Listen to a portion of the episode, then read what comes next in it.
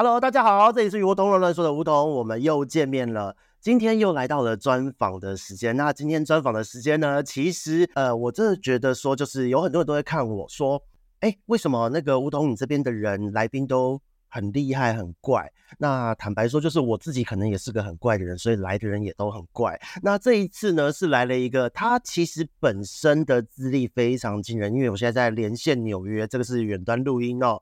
那这一位今天的来宾呢，他是从成大建筑毕业，然后呢，在哥伦比亚大学建筑系毕，同时自己就是呃也有在兼任一些，也是哥伦比亚大学里面的讲师，同时间就是也有任职纽约知名的建筑事务所。那他本身呢，也是个呃自己认识很久的鱼友，也是个鱼痴，而且对于鱼的爱好有异于常人的执着。那当然，他本身就是也跟我一样疯疯癫癫的哦。所以呢，就是今天我们来欢迎我们的来宾，就是我们跟大家打声招呼，该怎么称呼你？Ralph 还是呃我们要叫呃福子？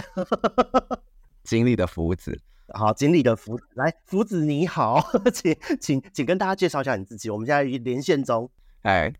大家好，我是福子。好，福子你好。那个第第几集就被杖毙？呃，不是被杖，被拖出去丢到井里的，就就是死在井里，溺死在井里。福子。OK，好，这个就是我们在呃全球顶尖建筑系 有认课，然后在建筑事务所的人，就开口都是莫名其妙。所以我们那个福子跟大家介绍一下你自己吧。啊、呃，我应该要说什么？我觉得啊、呃，没什么好介绍的、啊，就是。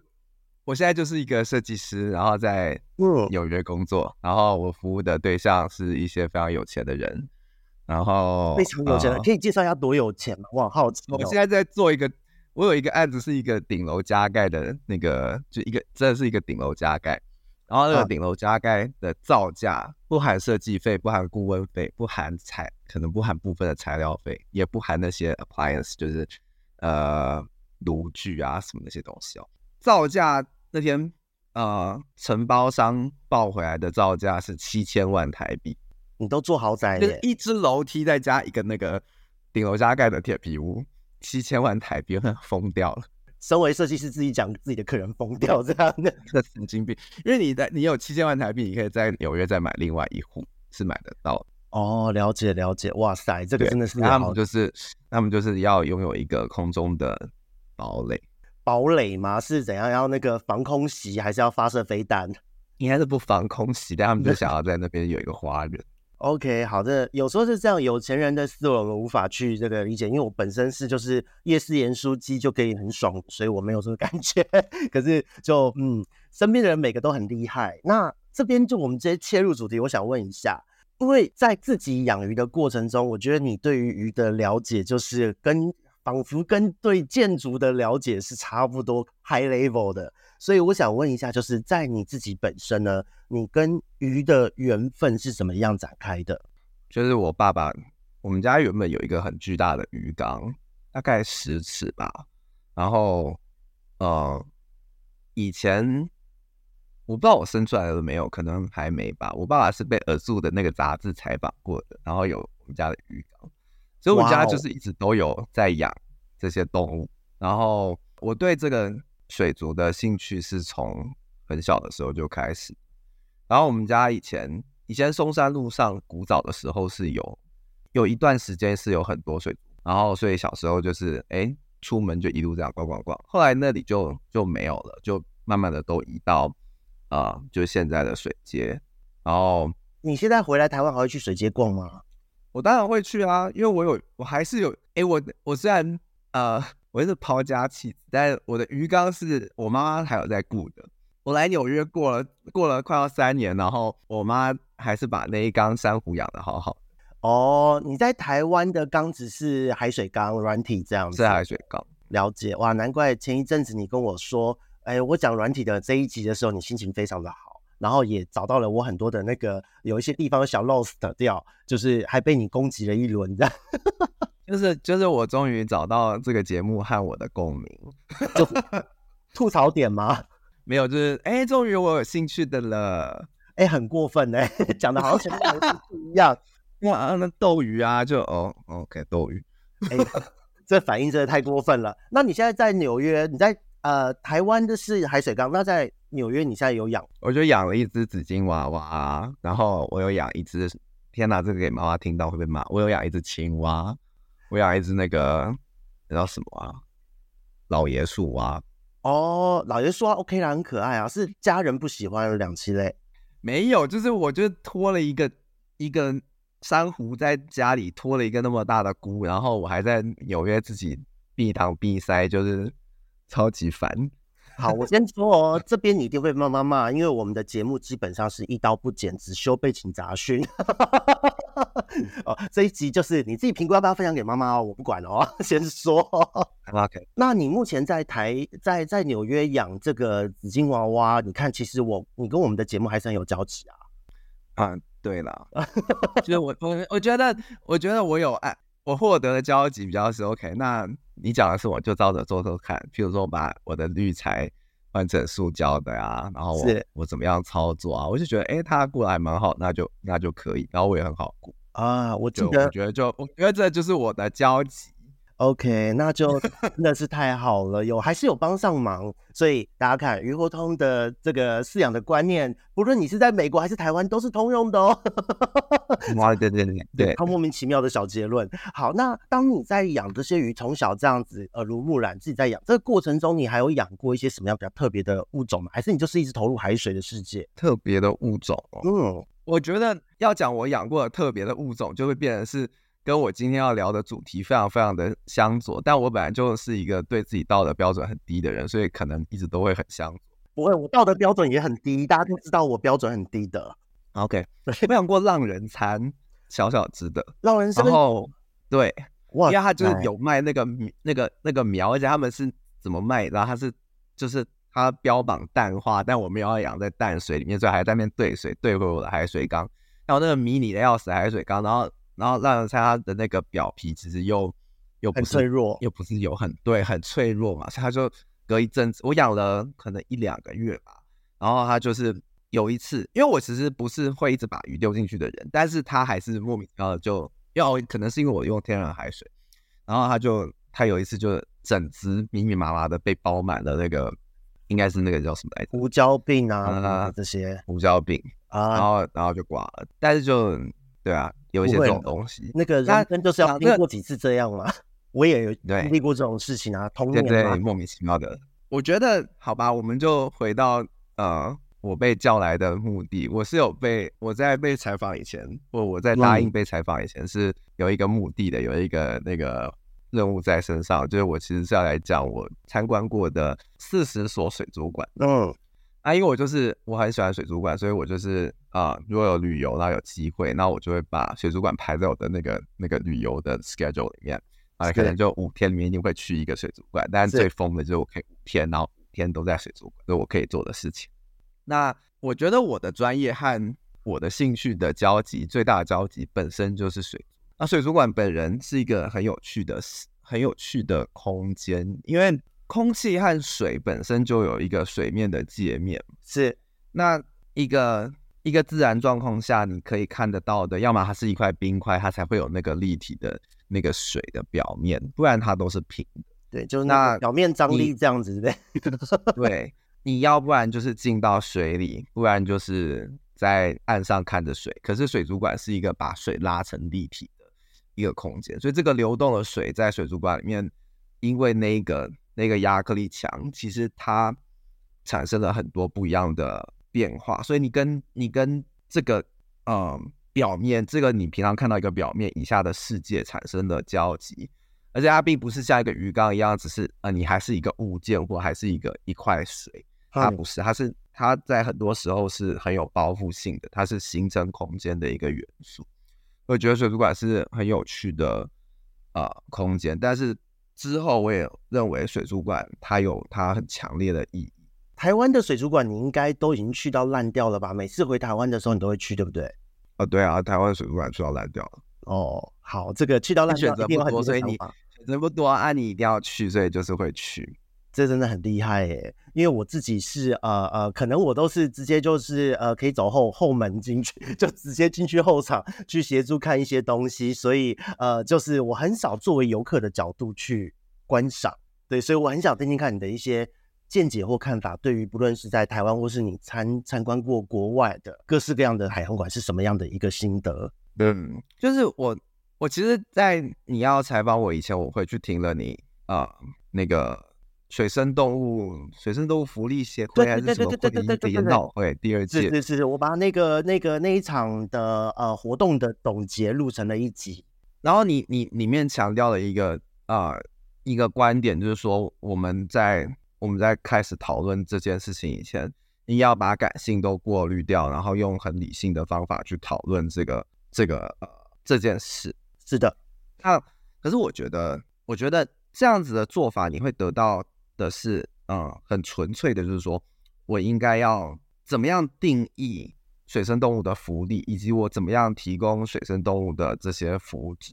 嗯，可是可是其实我听那一集听到后来，当你在讲推动或者是啊。这些大众们、一般的人群们，接下来会得到资讯，会得到教育，然后就就呃就可以怎么样？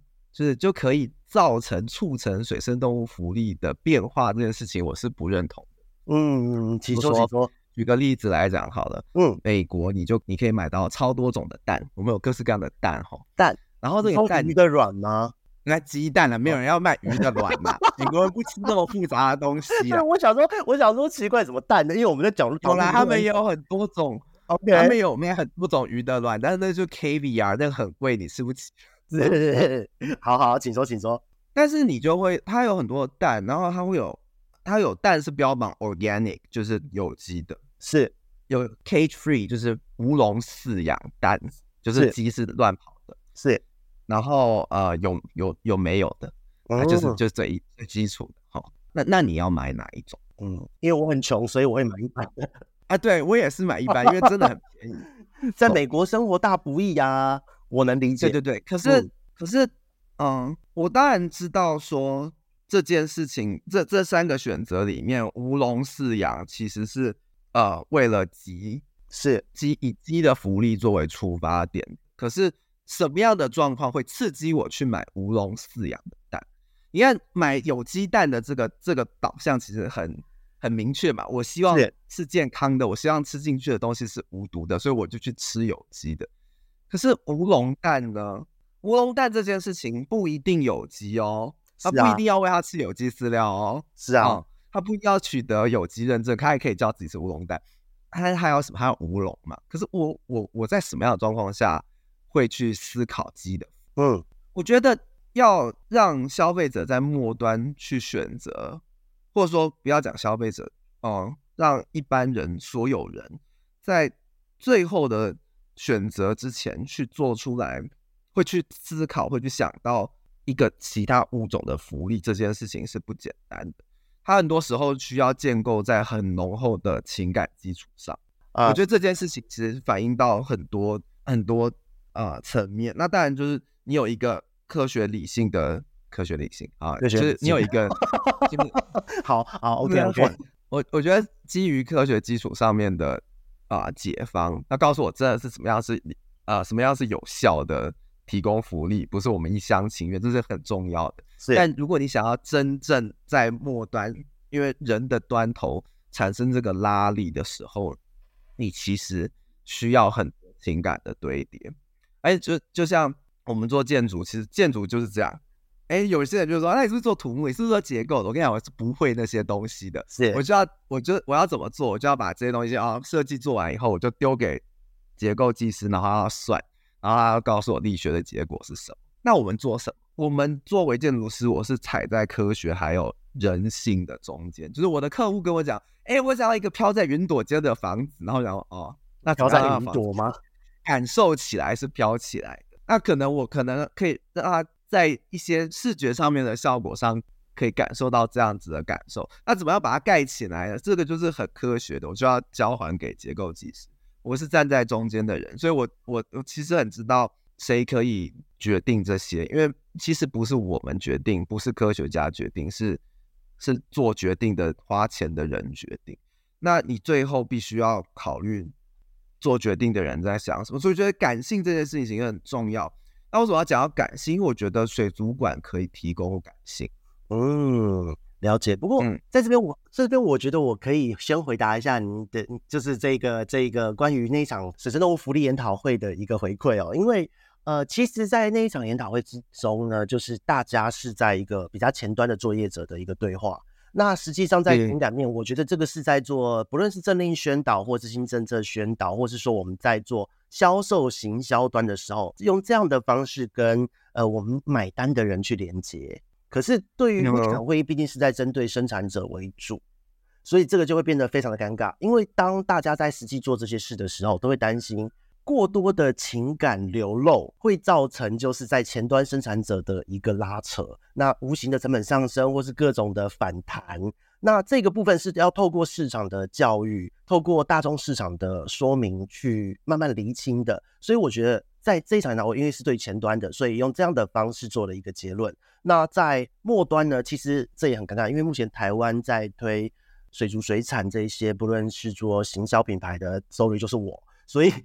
我觉得是这一块是在业者的端，我这边未来也希望能够一起跟各式各样的水族通路、水产通路去做合作的一个契机。对，所以我觉得我我的回馈非常棒。我我后来我其实，在大学的毕业设计，我做了一个水族馆的设计，是大学还是硕士的时候？大学大学的时候，大学硕硕士的是做一个呃呃稍微有关，但是那是因为是夏威夷的，那夏威夷他们他们当地的这个原。原住民或夏威夷人传统夏威夷文化里面有这种借由啊、呃、自然涌泉造成的潟湖，就那那里会有一个半淡水、半海水的环境，因为吸引很多，比如说岛阿喜的幼苗啊，或者是那些很多鱼的幼苗，很喜欢林区中吃那些藻的，对对对，然后他们就会进来，然后夏威夷人会把他们养大，他会用一个石沪的，不是石沪，是类似石沪的构造。它那个更疯，因为它利用淡海水交错和潮差，它甚至可以利用那个结构物，直接去把它要捞捞捕的鱼收集起来。哇！他利用那个水流就把鱼全部都赶进去，然后就抓起来了。他们是蛮厉害的，但那是那是研究所啊、哦。我想讲的其实是我为什么要做一个水族馆，但除了我对它的热情以外，我其实突然很在意为什么人很不在意鱼类。为什么台湾做？其实，其实你说台湾有没有教育，试图教育我们这个末端的这些消费者？有啊，你会拿到什么小手册啊？跟你讲说啊，多吃吴郭鱼，多吃食物，对，就是食鱼文化嘛。对，吃草的鱼，然后嗯、呃，不要吃肉的鱼，然后哦，所有的鱼那个鱼饲料里的鱼粉可以变少的鱼等等，等。是是是。到底为什么人不在意鱼？那、啊、到底什么样的契机？你看哦。什么样的契机让人类开始在意鲸豚的福利？嗯，哎，一样，为什么鲸豚会得到这么强烈的情感支持？是为什么捕鲸这件事情会得到这么强烈的反弹？啊，为什么鱼类就完全得不到？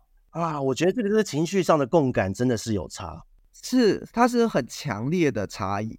所以我会，嗯，好，我觉得我的这个这个讲法可能会随时回到那个。那个设计上面，但是我觉得这样子没有关系，没有关系，还听不懂。但我我的切入点其实是，呃，海一个是海面的反射，因为你永远看不到底下的世界；另外一个是鱼的表情，因为鱼没有表情，是其实是有的，但是你需要跟它很强烈的、比较长期的相处，你看到它的行为，你才能慢慢了解所谓鱼的表情，因为跨物种的关系嘛。这真的是需要对啊。像我其实我们有在养，特别养那么久的，我们真的知道鱼是有表情。可是这个东西是要透过细致的观察，还有比较，就是每天比较它的差异，慢慢慢慢在年轻的，因为我是从小开始去看到看久了之后，是一个感觉。你看他就觉得他现在知道他是好或是不好，就会很明显。对，嗯，所以我觉得在在本人跟大家开始分享接下来的四十所水族馆之前，我想要讨论的是这样子。对，我想要讨论的事情是这个水族馆到底价值在哪里？水族馆根本对我本人而言应该要拥有的价值是什么？嗯，然后水族馆作为一个这样子的，哎，寓教娱乐的机构，是到底要怎么让让人可以产生共感？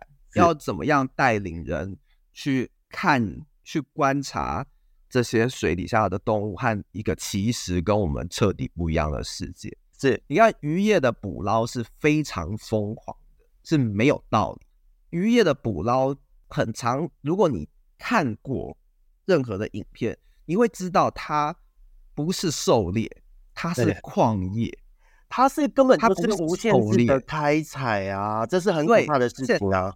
它是族群灭绝式的一种攻击哟，它不是狩猎哟。是它这个举例来讲，我记得在美在纽哎是挪威还是哪里以前的鳕鱼，好像就是因为这样子被捕到几乎灭绝了。呃，是那个北大西洋的鳕鱼是是是是是几乎灭绝的，是，是，是，然后它就造成了那个这个生态系的崩溃，所以我们现在有很多的波士顿龙虾，因为它现在没有没有天没有天敌了。那他们有在富裕了，但我想讲的是，譬如说现在现在呃当前的状况下，有两个动两个两种动物的渔业捕捞是很疯狂，一个是鱿鱼，你知道中国的鱿鱼的那个储藏量储藏量哦是世界最高，到底为什么什么样的动物什么样的这个食物是可以有储藏量的？是他们是冰库打开来，满满的鱿鱼，冰库冷冻。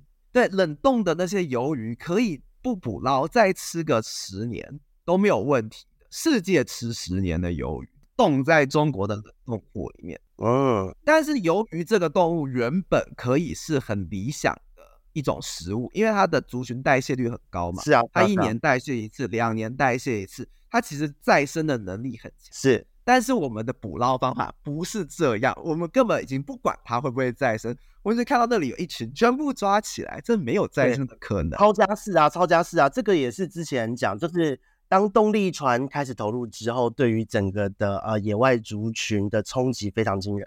然后日本的尾鱼的库存也非常疯狂，日本最大的尾鱼的库存的公司是三菱公司，米兹比。对，我知道，我知道。那它怎么储存尾鱼呢？嗯。就算今天黑尾鱼立刻灭绝，三菱公司的尾鱼的储藏，黑尾鱼的储藏可以再卖给全世界五十年。所以这件事情也都是商业炒作。是，可是这件事情有道理吗？你为什么作为人类需要预先猎捕五十年的份额，然后要把一个其他物种逼到这个角落？那为什么其他的动物可以受到？理所当然的啊、关注为什么？就算就算好了，我就算海里的动物，海里的动物真的族群的数量会比较多，但是陆地上的动物为什么？为什么狮子、老虎、大象大家受到的关注会这么高？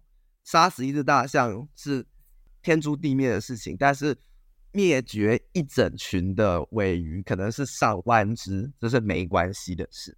为什么渔猎就是鱼捞？捕鱼这件事情会是一个很没关系的事，就是我觉得并不是说大家不要吃，或者是都不要有这种行为。我就是要吃的人，我我不可是。但是我想要知道的事情就是说，为什么我们大家可以接受大家用这种方法来用竭泽而渔的方法去去杀死这些。这些其他物种，我觉得那已经不是你要不要吃的问题，因为你不需要一个五十年储存量的尾鱼放在那边，然后告诉我你要吃。对啊，是这件事，你为到底为什么需要那些？它又不是金块，那你放在那里要干嘛？这它已经不是一个吃与不吃的问题，它是别的。那所以我在想，就是说，那空间的建筑的手段，我到底能处理什么？然后人应该要用什么姿姿态去接触这个？这样子的世界，因为它真的就是不一样的世界。然后，所以如果啊、呃，我讲一点我之前的设计，我的开始其实是我看到了潮池。你知道你，你你在你在潮间带看到潮池啊，那个是对对，对，那几乎是你很少见的，你可以直接看到底下有什么动物的地方，你甚至看得一清二楚。是，所以很多的那个海洋教育都是带小朋友去看潮池，去潮间带看看生物，去捕捞一下生物，去拿起来看一看，拍拍照，大家体验一下，再放回去。这个就是让大家看看不同世界的生物是什么样子的感觉。对啊，但它就是因为潮池它底下比较浅，所以底下亮亮的，上面上面那个反光自然小了，然后你就看得到，你就看得到了，你看得到了，你就会在意。你知道那个在意是什么？你可以很明显的感受到这样的差异。譬如说，嗯，我本人那也有很多次去这种潮间带这个。被人家导览的经验，对对，就是 参加这种导览。那他本人那也就是无所谓，我根本就是很清楚他们那里有什么，然后每一个我都叫得出名字。但是你会看到你的同学们这辈子从来没有看过海兔的，小心翼翼的捧着那一只海兔，然后小心翼翼的还当宝一样，对，当宝一样，然后一直高一直问那个海兔，这样可以吗？会不会太干了？会不会热？要不要放回水里？是，我觉得这个就是看非常重要的。情感的连接是的，就算本人这么喜欢海洋生物，我也一点都不喜欢海兔。但是那一个，exactly 那一个素昧平生的同学，对这他手上的那一只海海兔可以如此的呵护的时候，你就可以知道这一步对了。因为如果这样的这样的在意可以衍生到别的物种身上，那它就会产生很强烈的影响。是。其实海洋的教育，我觉得是势在必行，而且要持续推动，就是因为这个情感的连接会带动市场的需求，这真的很重要。啊、呃，对。那所以我就对我来讲，就是说潮池这些东西是有有空间上面的影响，因为它比较浅，所以你就看得到，它可以让反光比较小，所以那个表面的这件这个隔阂就被处理。是，所以我觉得，我觉得潮池是一个很有很有趣的存在。那怎么样让水族馆变成一种潮池？这是我在我想做的设计里面探讨的事。那可是为什么又又反过来？哎，有很多状况下你都可以看到鱼啊，你水族馆也可以看到很多鱼啊，你去卖鱼的水族宠物店也看到很多鱼啊。那个不一样，那个不一样，真的不一样。哎，对啊，对啊，为什么不一样？为什么好多人养鱼？哦，他讨论的不是那一条一条的鱼的福祉，是。它整个造景漂不漂亮，招不招财，然后鱼有没有群游，效果怎么样？对，这个是你你本人很常受到的问题吧？是的，因为呃，实际上我必须坦白讲，呃，我自己很喜欢鱼，然后我觉得它是一个很棒的生物，很美的生命。那再来就是说，对于现况，大家对于生物的这个情感连接的现况来讲，我也是非常心有戚戚焉。就整个观赏鱼的市场来讲，我们讲观赏鱼，因为你有观赏的层面在，它就变成好像是一个物品，而不见得是一个生物。它跟所谓的可以互动性的一个情感依存性很强烈的毛虫啊，是不太一样的。可是实际上，当我们就像刚刚讲到的，你在潮池上看到，呃，你你是真的把它当成一个生命对待的时候，它的重量是不一样的。可是，在我们的这个市场上。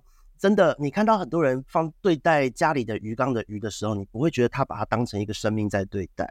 对啊，所以这件事情就是一个很吊诡的事。你如何在如何你要怎么样让教育这些人，让他把你鱼缸里面的鱼当做一种宠物，不是装饰品？因为真的很多人把它当做装饰品。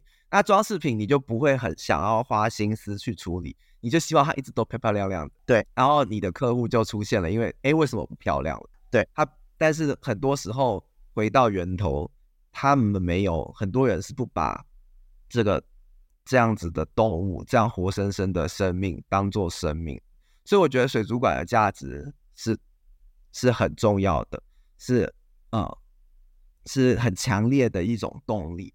那当然你，你你在推动水族馆，举例来讲，X Park 在台北开，呃，不是台北，桃园开幕的，哎，出现了很多。有的没有的，有的没有的，OK，好，有的没有的保育狂啊，然后也有啊、呃，那宠物市场、猫狗市场也有所谓爱爸、爱爸、爱妈，是啊，一直以来也都有反反动物园、反水族馆的团体、啊，反那个展演动物展演，对，反动物展演是，但是这件事，这些这些人对我来讲是是什么呢？就是说，哎，他在什么样的契机下面？他在开始在意了这些这些动物，嗯，就是你看开始是怎么接触的吧？对，他如果是一个爱爸爱妈，他你基本上他就是有养过养猫养狗，所以他非常在意猫狗的福利。那你就会觉得说，哎，你为什么不在意野生动物？那我为什么不在意蜥蜴？哎，他没有接触过啊。那所以你看，现在绿鬣蜥，现在台湾的绿鬣蜥被呃被虽然说是外来种，我们去要控制它的族群量，让它就是。不太可能清零，但是适度的去控制。可是你会看到，如果我们把对待台湾现在对待绿鬣蜥的方式，呃，猎捕，然后用胶带这样捆绑什么的这些动作，如果我们把它换个生物套用在猫狗身上，我跟你讲，这个翻这个整个翻桌了，整个会被掀掉，这是很可怕的事情。就我觉得，我觉得，嗯、我觉得是他在哪一个状况下面被刺激到，他会去支持这个动物。那反动物园的反动物展演的，他一定看过这个动物，所以他在意他，他，他，他觉得这件事情不应该存在。那同样回到 X Park，X Park，我不知道你记不记得刚开幕的时候，很多人会去追究水族馆的水母断了一只脚。是的，我记得啊，非常清楚，而且那个时候也有很多保育团体纠纷。嗯，我本人就会觉得，天哪，这是一个非战之罪。是，但同时，同时我本人，我我个人是很，你说我讨厌他们，有的时候觉得，妈的，你闭嘴好不好？你怎么骂？OK，一刀不剪。哎，你闭嘴好不好？嘴今晚这样会这样会倒哎、欸，不要这样。但但同时，我是觉得。这些人是在意这些动物的，是他们很在意。你需要的是这些人，你需要这些人用正确的方法去在意这些动物。因为对我来讲，我我很清楚水母这个动物，我对它的认知可能比这些人高，是，因为我知道水母的感知很有限，对，它很机械化，它有点像海里的一个扫地机器人，嗯，所以它不太它的浮力，所谓水母的浮力，我是不太管的。我会觉得说，OK，你只要。你只要你只要传达的讯号正确了，那我我不会太介意他到底是不是快乐，因为他他也没有那个情绪。是，可是又回到这件事情上，什么样叫传达的资讯正确？对，所以我对于就 X Park 两个水母展区，我会喜欢前面的，我不喜欢后面的王美强。后面，因为我觉得王美强是说打灯光，然后好几个水母柱，大家可以旁边有那个镜子的那个区吧？是，因为因为我觉得王美强对我来讲。就是一个讯号错误，因为我想要得到的是知道、认识这样子漂浮性的动物，因为大洋漂浮性的动物其实对一般人来讲是不容易接触，是你也不容易看到，对，会很陌生，嗯，而且你就算去潜水好了，天哪，你在海面上看那些动物是一个超崩溃的事，因为你既看不清楚，另外那些触须都打到你的脸上，会尖叫啊。对，所以水族馆其实在这个状况下提供你超级好的资源和可能性去了解、观察这些动物。但是走到了王美强，这些动物原本是很独特的生命体，是让人介意它有没有断一只脚的生物。是到了王美强的时候，它变成一个装饰。对，它就我觉得这个场域的切换，对对对，这是比较让人觉得可惜的地方。不过以营运的角度来讲，的确它需要有有有聚众，要让大家就是有时候像我们两个族群之间的交集，他要去抓一个平衡，所以就有点很为难啦。我相信这是很为难的一件事。是啊，但但你看，其实这些东西都是在平衡当中。譬如说爱水母的人，或者是为了水母来抗议。抗议水族馆的群众们，然后反对动物展演的，反对这些那些的人，他们爱不爱动物？他们也爱。是的，因为我觉得要怎么样让更多人在意的动物是跨越他的啊、呃、认知范围的，让他知道有这样一群的动物，有而且海里面有很多小的跟芝麻一样大的漂亮的可爱的小动物，或者特的有趣的这些动物，这些生命在。要怎么样让他们也是被关注的、被在意的、被感知的？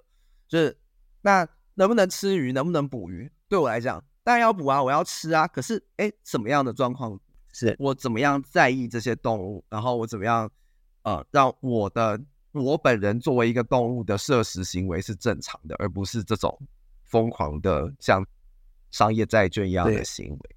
我觉得这是很很重要的。前几天我朋友在传给我一个美国节目的那种，就是那种是超级自中心还是什么，就那种那种猜题目的综艺节目。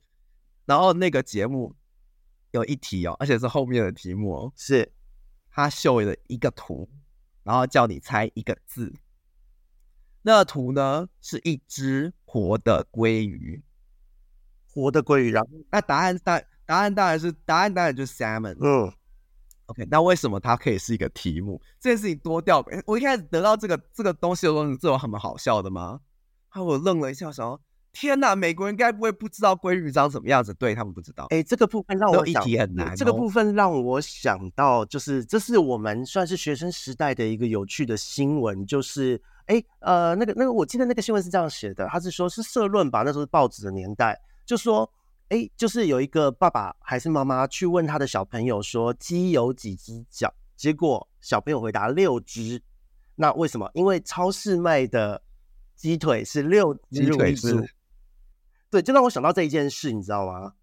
对啊，那美国的市场的鲑鱼都是一整条、一整片，就是那个鱼腓力切下来连头都没有啊，你永远都不会看到头的。哦、你只有到那种啊、呃、亚洲超市才会看到一个头，然后很便宜在那边卖。嗯，所以你这个水族馆的存在的重要性，其实就就就浮现了，就浮起来了。是的，它让你知道它怎么样。作为一个活生生的动物，而不是一种矿，对，变成是食材，或是变成一个 something 装饰品，这个我觉得是水族馆很重要的一个，算是社会责任了啦。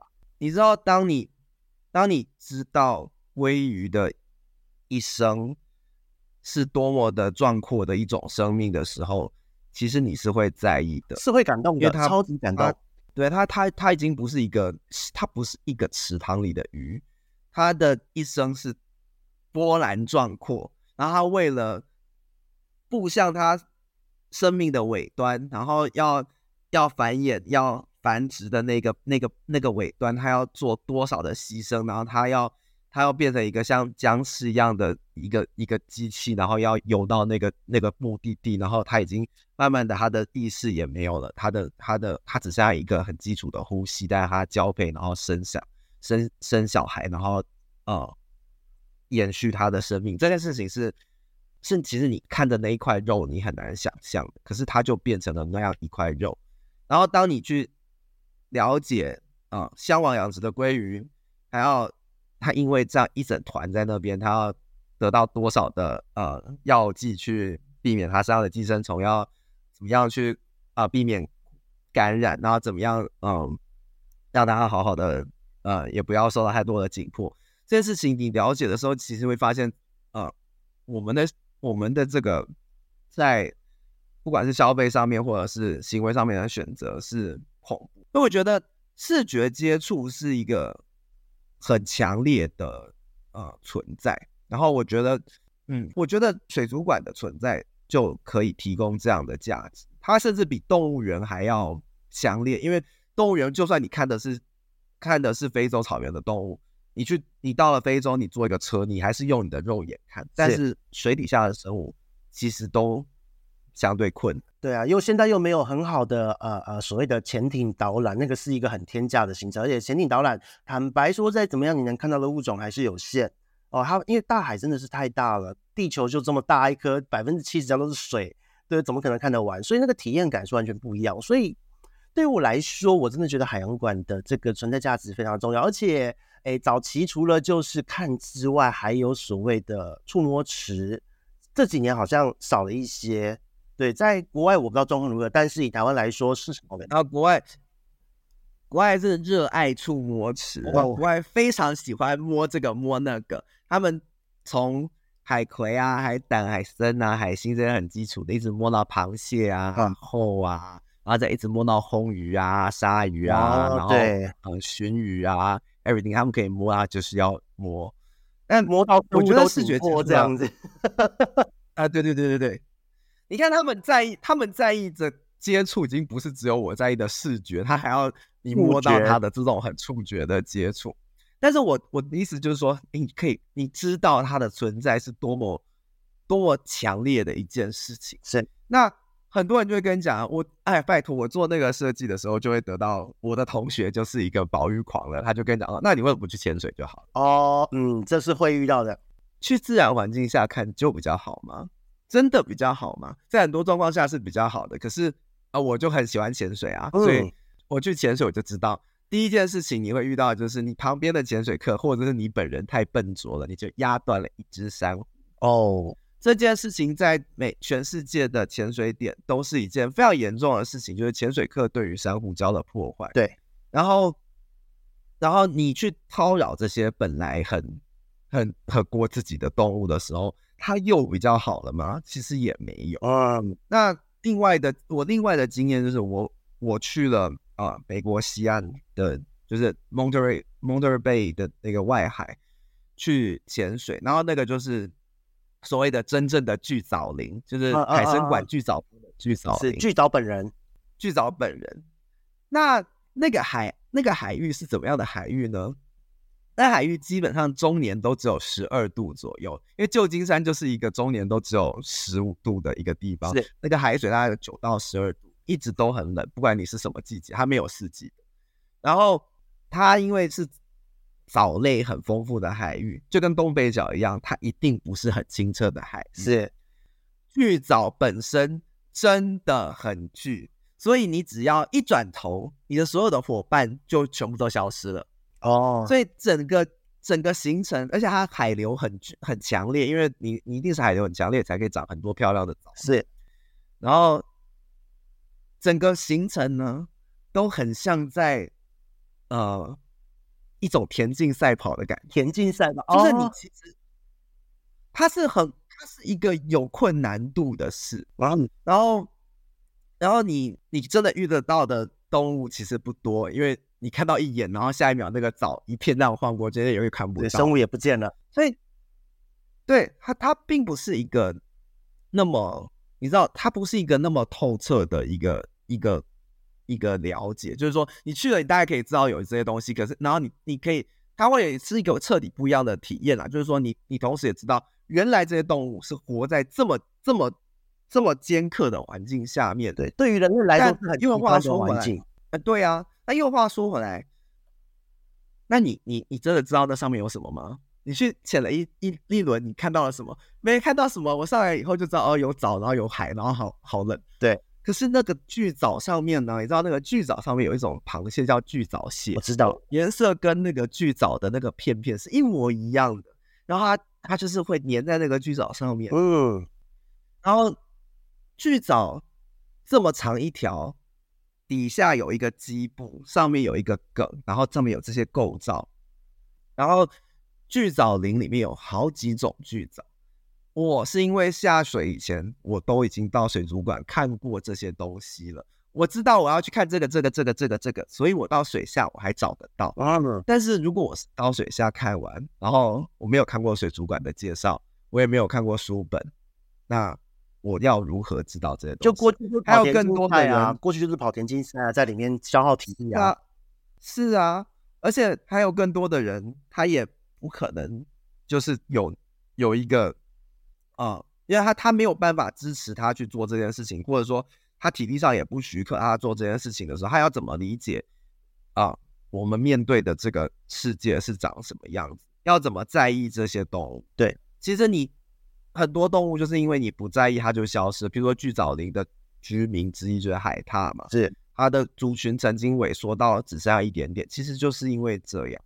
那所以水族馆，你看水族馆光是这两个场域就已经提供你多么强烈的不一样。是，那还有更多，譬如说啊、呃，深海的泥床，譬如说远洋区，这些动物都是你没有办法看到，你没有办法。用一般的行为看到，你没有办法在潮池看到的东西，因为水族馆之于潮池之于你真的走到水里的差异就在这边，所以水族馆对我来讲就是一个很重要而且很有趣的空间。嗯，那当然，同时我也很同意豢养的豢养的问题，就是说，的确有生物就是绝对你不适合养的呃。对，举例来讲，举例来讲啊，对，水族水族更多是这样，水族的这个。娱乐上面就是更多是你就不应该养，因为它养不活。没错，譬如说，我我也去过很多动物园，我觉得对我来讲，嗯，花豹就是一个不太适合的动物，因为我看过豹的活动空间，还有它需要的运动量是多惊人的。我一直觉得看到动物园里面有花豹是很可怕的事，但我觉得花豹，因为其实你要讨论运动量，很多都是很有很多运动量的动物，但是我觉得花豹更。更啊独特，相对于其他的大猫来说，我觉得它比它比一般的，比如说老虎，老虎其实也已经够内向了，但是花豹超级害羞。它是很神经质的动物啊。对，你基本上在任何的动物园看到的花豹，它都在发神经，它都躲在那个展场的最后面不断踱步，然后它是无限的紧迫，不管你给它的场场场馆再再好，然后前面的植皮再厚再丰富，花豹就是没有办法适应。对，那因为它本身是神经质的纤细动物啊，是。那同样的，另外一种动物。在水族馆里面，我看到绝对养不好的是虎鲨啊！虎鲨从以前到现在一直都是很多全球的海洋馆都想尝试圈养，但是都没有成功的生物。虎鲨就是一个他们非常想养的动物。你可以看得到，只要是顶尖的水族馆，它够大，它就想养一只虎鲨。然后那只虎鲨就非常悲惨，对，然后多呃，可能就会发了新闻稿，不久之后就拜拜回故乡喽，对不对？所以、嗯、那。那怎么样面对这些动物？所以你要养吗？你如果做一个顶尖的，它它被饲养有没有价值？然后它它要怎么样饲养？那对我来讲呢？诶，我作为一个水族迷，我当然想看一眼虎鲨。是啊，是啊，我想要看活生生虎鲨长什么样子啊。对，我当然想要知道这些东西，但但是我该不该？然后我要，如果我我可以的话，我怎么样看待？那嗯。呃所以我觉得，啊、嗯，如果有下一集，我们可能会分享蒙特雷蒙特雷湾水族馆，就是我我觉得水族馆的三大卖家之一的蒙特雷湾水族馆，它怎么样面对这些不太适合豢养的生物啊？其中一种是翻车鱼，它其实很早期它就有养过翻车鱼，而且它是养的很久的。但他们后来遇到、呃，这个我有印象。嗯，他们后来遇到的状况是什么？因为那个翻车鱼啊，它它平常摄食的东西就是水母嘛，那个养分养分量超低，就是没有养分的东西。它要狂吃啊，它要狂吃。哎、欸，对，那哎、欸，水族馆喂它什么？水族馆喂它的东西，好像早期喂的是一些不知道是什么更更有养分的东西，我已经忘记了，可能是鱼块吧。反正把它吞了下去，它就吃了，还是鱼泥。对，我记得这件事，但但那个报道很久了，而且这个算是老资讯了。对，对，现在回水报。那只翻车鱼就长得太大，而且如果你看过那只翻车鱼的照片，翻车鱼的那个尾鳍，那算尾鳍吗？就是那个尾巴，是，是它应该要是一个不太多皱褶的一个一个一个半月形，但那一只已经是花瓣形，因为它就是养分多到去囤积那些那些额外的脂肪。那嗯，那一只翻车鱼后来他们想要野放，但是太大了，它没有办法野放。那我当然我我我无从得知那个翻车鱼的结局。但是在那之后，蒙特雷湾水族馆它依旧有养翻车鱼。它怎么养翻车鱼呢？它每一次捞进来，它就养一两年。那个翻车鱼干嘛到一个程度，哦、立刻野放，然后这样子反而好啊，这样反而好，因为我觉得以动物福利来讲，你不会让它有脂肪肝或是各式各样的代谢性的问题。然后在这样的状况。让它野放，这等于也是一种阶段性的呃所谓的圈养，阶段性的圈养。是，那他为什么？他就是他他饲养的这个这个啊，完、呃、我已经快要讲成介质，他给他的饲料啊，就是一种豆花草介质呗。对，磨碎，他打碎了，然后做成一个凝胶状的，像果冻一样的饲料去喂它，所以他就调整了，让那个养分一样很低，它就慢慢的长，它不会长太大，然后。它等到它够大了，它尺寸到了一个程度，它就放掉。那为什么它它可以，嗯，很平心静气，或者说他可以很理所当然去把它捞一只回来呢？他说，我们的外海的翻车鱼每年生出来的宝宝，因为你也知道翻车鱼就是一次三亿颗卵，它繁殖出来的宝宝是很惊人的。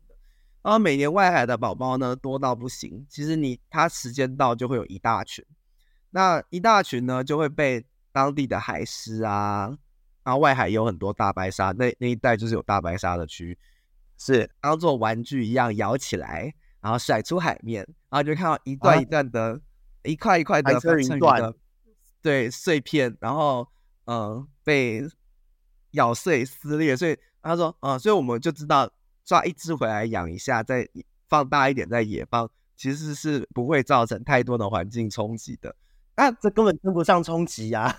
对，那到 对呀、啊、，exactly，它就是冲，它不是冲击。可是你看，一一只对鱼，这一只鱼，它在水族馆过了它这个两年的生活，然后未来它就是回回到自然里面，它的它的当玩具这样，生命会 不是它回到自然，当然它自天生死有命，但是那它它的生命的延续又可以继续。那但是它在水族馆里面这一两年，它到底有多强烈的价值？对，这个对于极客力，你说商业来讲，极客力很足够；对于教育意义来讲，对大家会有一个非常深刻的一个印象，深植在心里。那这个是我觉得是无可取代的一个价值。对啊，然后然后我觉得，同时美国也有很多水族馆啊，它就是很像游乐场，这个我们之后再来讲。然后嗯，世界上有很多水族馆会非常像游乐场。动物园也很像游乐场，然后这些动物就很像一个一个嗯花灯啊，或者是那些会动的三 D 的，那效果是一样的。所以其实你会你会知道说为什么会出现这么多反抗呃动物展示的人，因为他的确是有这些很你一看就觉得没道理的存在的。嗯，那所以，所以如何去拿捏？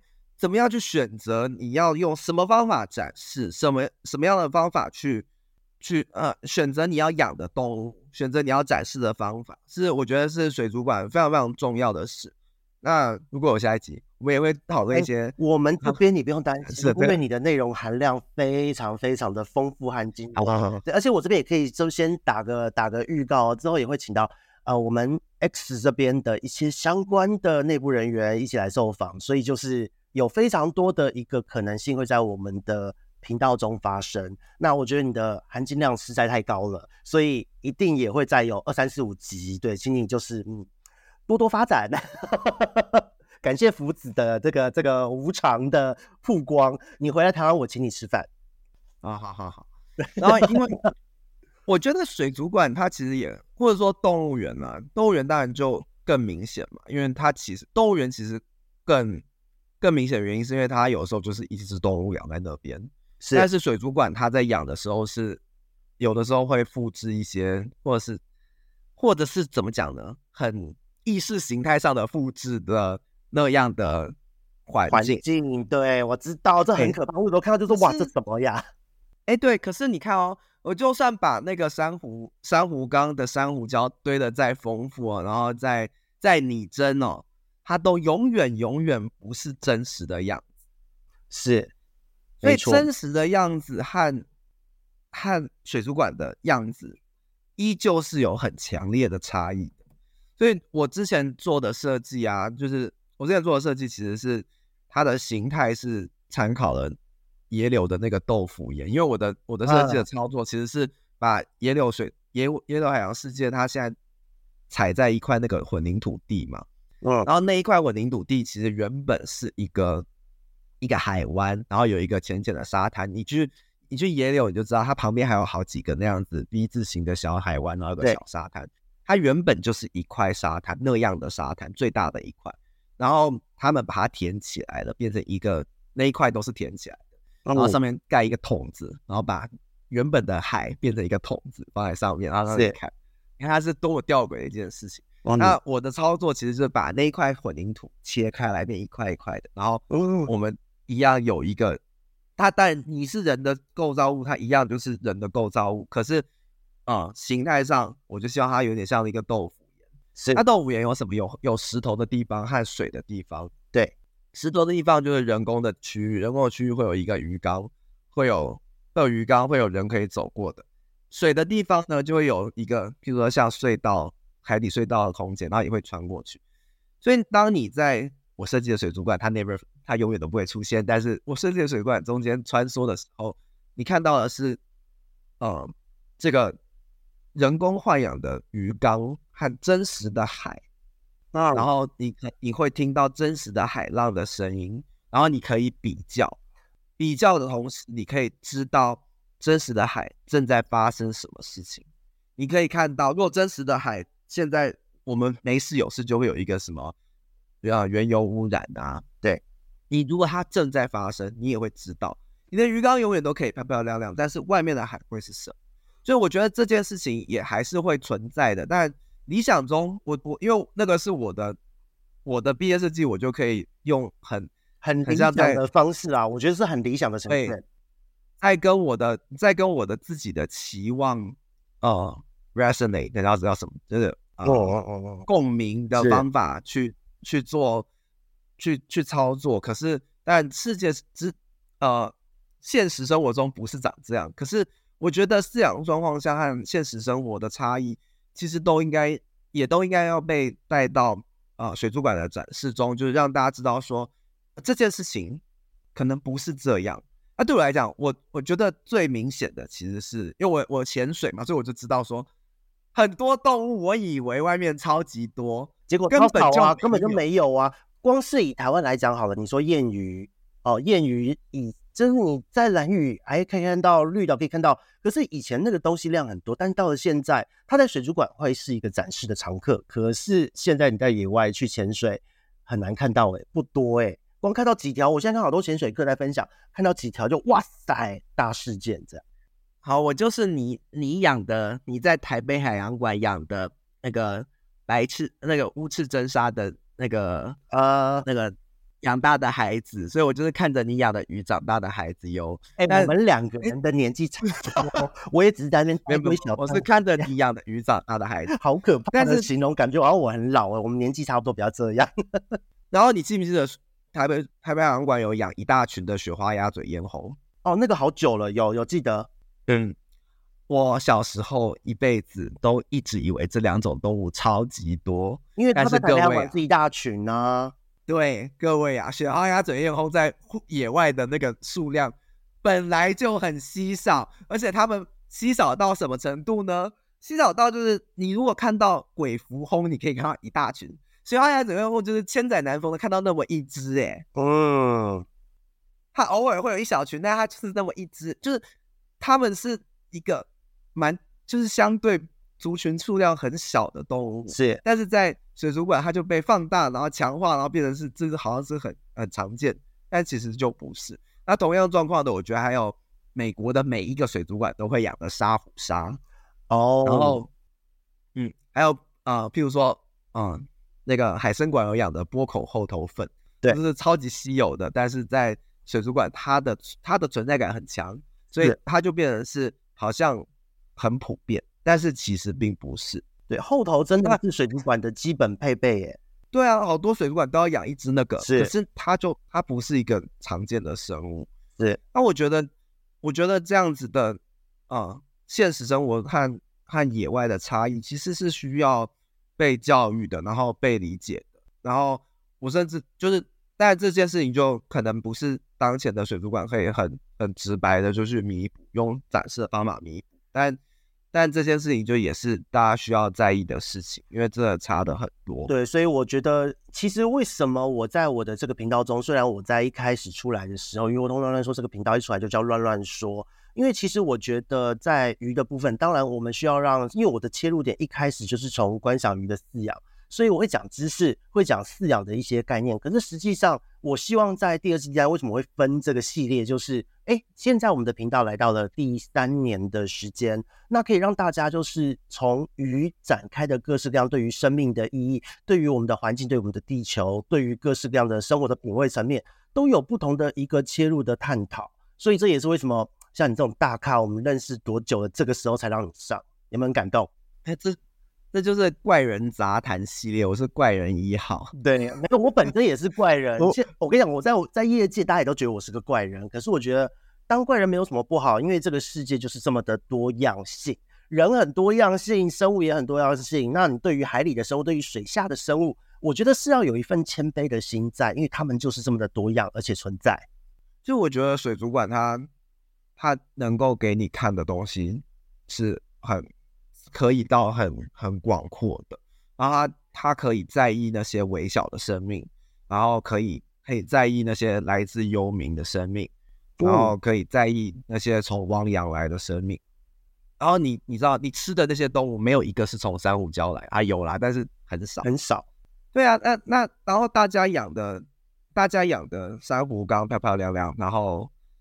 然后跟你谈一些海洋保育，然后谈的乱七八糟，就这这就变成这个中间的落差很大，落差很大。对啊，对啊，就就又变成爱爸爱妈，就是当然，但就是说，我觉得我但但你你你说你或你说这一大群玩家们对于珊瑚的保保育重不重要？超级重要，他们其实推动了他们的在意，就会推动很多东西。可是是还有很多很多角落，或者是真的受到迫害的角落，是大家没有看到的。那你在不在意一下尾鱼？什么时候大家要在意一下尾鱼？对，这个就是很尴尬的点。为什么我会把观赏水族和食鱼文化，对我来讲这是两个议题，他们是重叠的，但是在讨论的时候一定要从两个角度，因为中间的落差和隔认知上的隔阂还没有办法立刻被弥补，所以这个时候我们只能从大家熟悉的角度去探讨。养鱼的人会想要听珊瑚软体，那对于食鱼文化、对于资源、对于保育会在意的人会想要听我们的捕捞文化。那我觉得这个东西是慢慢可以去接轨的。那我的品牌，我也希望能够作为这中间的桥梁，慢慢去把这些事情跟大众连接起来。对，所以我觉得这个是真的是今天的谈话超级丰富的。我就会觉得，对啊，我就会觉得说，嗯，水族馆本人就是一个很有机会把这件事情连接起来的东西。是，那怎么样展示？怎么样豢养尾鱼？怎么样展示尾鱼？然后，哎，真的就就存在啊。然后，那。当你塑造了一个明星生物，比如说金沙就很典型的明星生物，后头也是啊，白金或者是对啊，白金啊，后头啊，帝王蟹啊，然后这些是明星生物。明星生物它的价值所在是什么？那它的麻烦又是什么？嗯，那它它是不是作为一个明星又造又造就了很巨大的阴影，让让别人不被看到？那谁可以要怎么样拿捏这个平衡？我觉得这都是水族馆还需要讨论。有一些水族馆是做的真的非常好，是，然后，所以我认为就是好的水族馆是非常非常重要的一扇窗户，然后它造成的是视觉的接触，然后强化的是感情感的连接，对，然后它它造就了人类共感以后有机会带来了改变。那像比如说水日本的水族馆很多都会养一球沙丁鱼。那球沙丁鱼是非常非常目眩神迷的，它是它是你你没有办法想象的。然后很多人就一站在那里站了十几分钟，然后就看着那一球沙丁鱼无限的变换形状。我觉得这个是一种感动哎、欸，真的是一种感动哎、欸，就是我自己光是想象到那个画面，我都觉得目眩神迷，自己会很妙。但又同时，沙丁鱼这三个字对于多少人来讲就是一个罐头。呃，或者下杂鱼，下杂鱼，对啊，他甚至他不知道它长什么样子，他不在意它是什么动物，然后，然后他也，就是这就是一个无所谓的动物，是。然后你你有一个，也有一个沙丁鱼罐头掉了一只无所谓，因为它就就是一只鱼。那你要如果你记得它是一个曾经是那么漂亮的生命，那一只一只鱼都很重要。那你就其实你吃的当下对它的。对它的感受，然后你知道这样的生命把他的肉体贡献给你，然后，然后作为你接下来生活的能量的时候，他曾经也是一个，嗯，很漂亮的，然后很很值得被尊重的存在的时候，水族馆就产生了它的价值，然后和这样的生命就产生了连接，然后，嗯，水族馆就让你介意，让你用正确的角度看待生命，然后。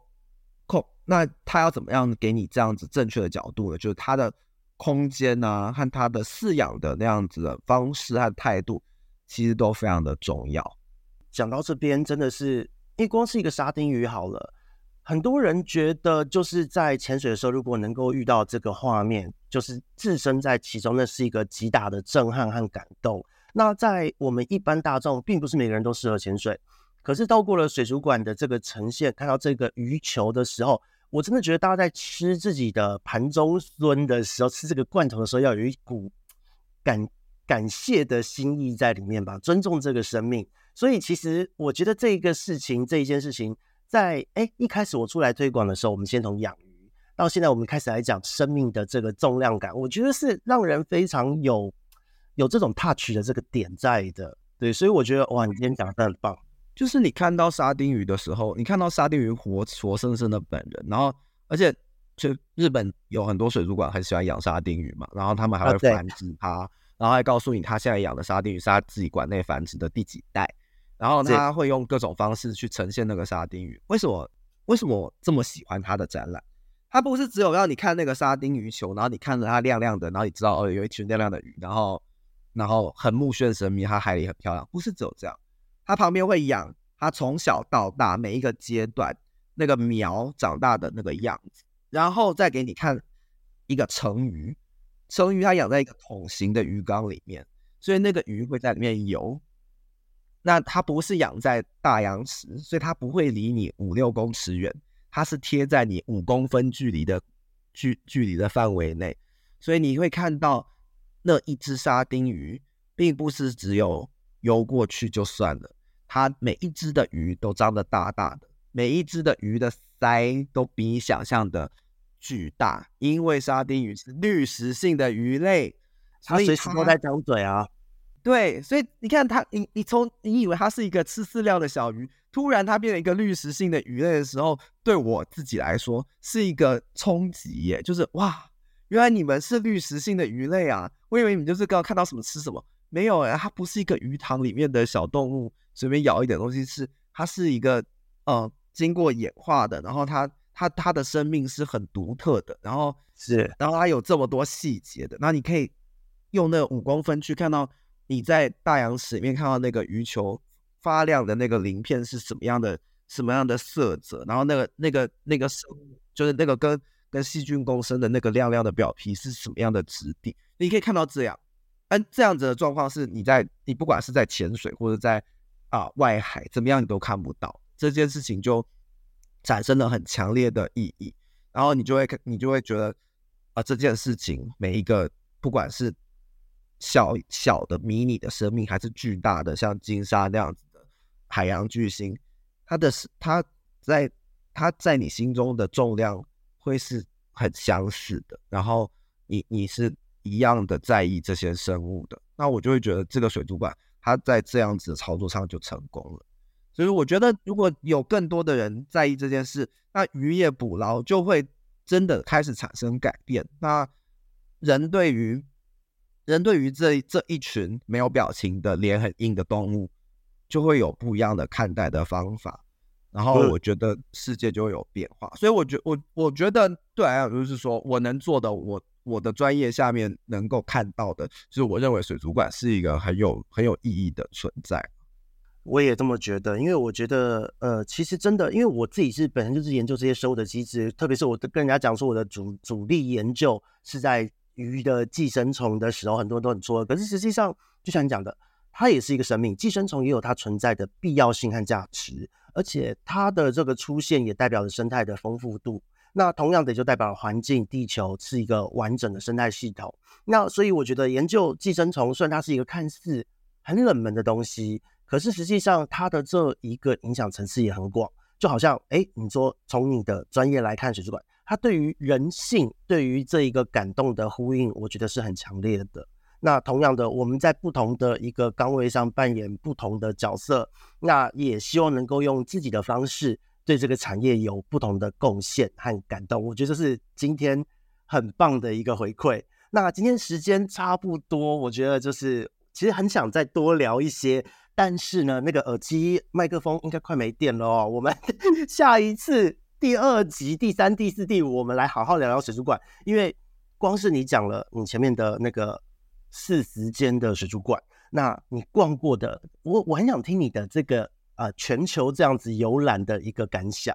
因为实际上你养鱼的资历，耳濡目染之下，自己亲身操盘的经验，再加上你的专业，你的感受层面会跟我们这些技术出来的人会是不一样的。所以我觉得接下来的专访我非常期待。那我们下次再约个时间，我你到时候回来，我要请你吃什么比较好？嗯，随便。好的，拜拜。好，这么随便。那我们今天呢？呃，这里是鱼活通乱乱说的梧桐，还有我们的这个好朋友，远方的好朋友，纽约的好朋友，超级呃超级厉害的福福子，自己讲都会想笑。对，那在我们这边今天的专访就告一段落喽，拜拜，拜拜。